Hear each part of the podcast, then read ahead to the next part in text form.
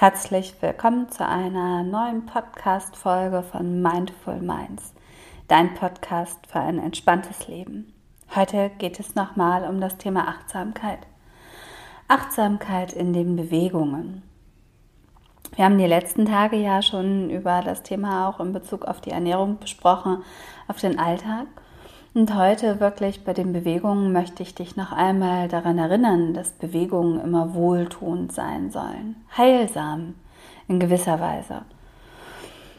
Es bedeutet aber auch, dass wir erkennen, ganz achtsam, wie es uns wirklich geht und was wir auch wirklich brauchen.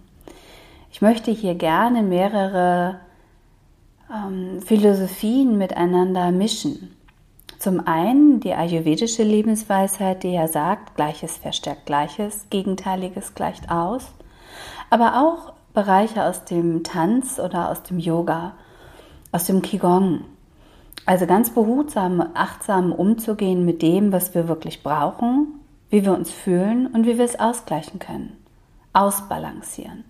Alles mit dem Ziel, dass wir gesund leben und glücklich leben. Weil eins ist klar, so wie wir uns bewegen, hat es einen Einfluss auf das, wie wir uns fühlen. Und andersherum. Du kannst also mit deinen Bewegungen wirklich ausgleichen, ausbalancieren.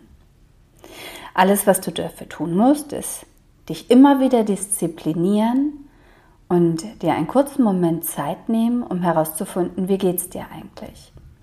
Und wenn du dich zum Beispiel jeden Morgen beim Zähneputzen oder vor dem Zähneputzen oder wenn du meditierst, vor dem Meditieren oder nach dem Meditieren. Also so als Ritual. Jeden Morgen einen Moment einfach in dein Zimmer stellst oder setzt und den Gedanken deinen Körper durchscannst und schaust, okay, wie fühlt er sich an? Wie fühlen sich meine Füße an, meine Knie, meine Unterschenkel, meine Oberschenkel, Hüfte, Rücken, Bauch, Brust, Schultern, Nacken, Arme, Hände? Mein Kopf. Und so einmal deinen Körper durch Scans jeden Tag oder vielleicht auch mal zwischendurch, während der Arbeit oder im Alltag. Ganz bewusst wahrnimmst, wie fühlt sich mein Körper überhaupt an.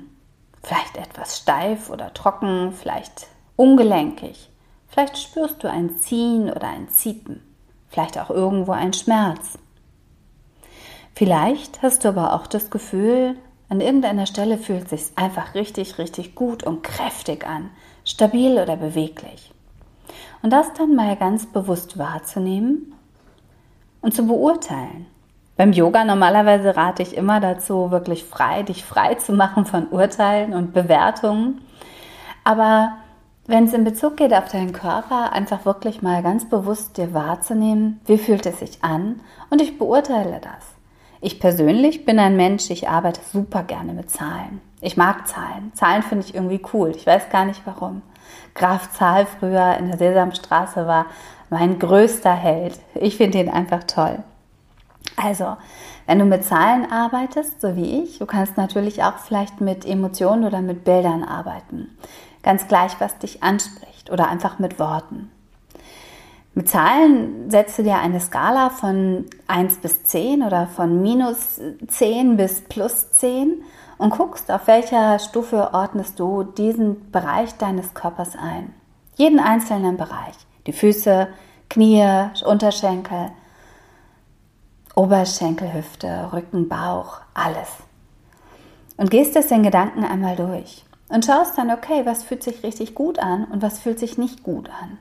Und wenn du dann weißt, dein Ziel ist, dass sich alles gut anfühlt, versuchst du dann natürlich die Bereiche, die im Minusbereich bei dir auftauchen, auszubalancieren. Und auszubalancieren wirklich ganz behutsam mit Bewegung. Und ich weiß nicht, ob du das kennst. Früher im Sportunterricht, ich glaube, ich habe es in einer Folge schon erwähnt, da ging es darum, einander abzubacken besser zu sein als der andere, schneller zu, zu laufen, höher zu springen, weiter zu sein, eine gute Zensur zu bekommen. wenn du keine gute Zensur bekommen hast, warst du nicht gut und eben auch nicht im Sport. Darum geht es aber nicht. Weil Sport oder Bewegung an sich soll Spaß machen und wohltuend sein. Das musst du dir immer wieder sagen. Immer wieder.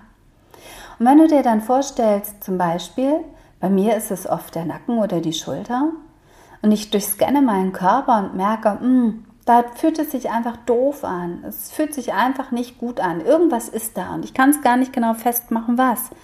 Sie fühlt sich anders an als auf der anderen Seite oder vielleicht steifer oder unbeweglicher. Dann versuche ich genau da meine Aufmerksamkeit hinzuschicken und Bewegungen durchzuführen, die sich gut anfühlen. Und an manchen Tagen ist es so, dass die Bewegungen dann vielleicht größer und dynamischer und schneller sein dürfen. Aber ich gebe mir ganz bewusst auch die Erlaubnis, wirklich ganz sanft und ruhig und behutsam damit umzugehen. Also wirklich zu gucken, okay, was brauche ich jetzt? Wie fühlt sich mein Körper an?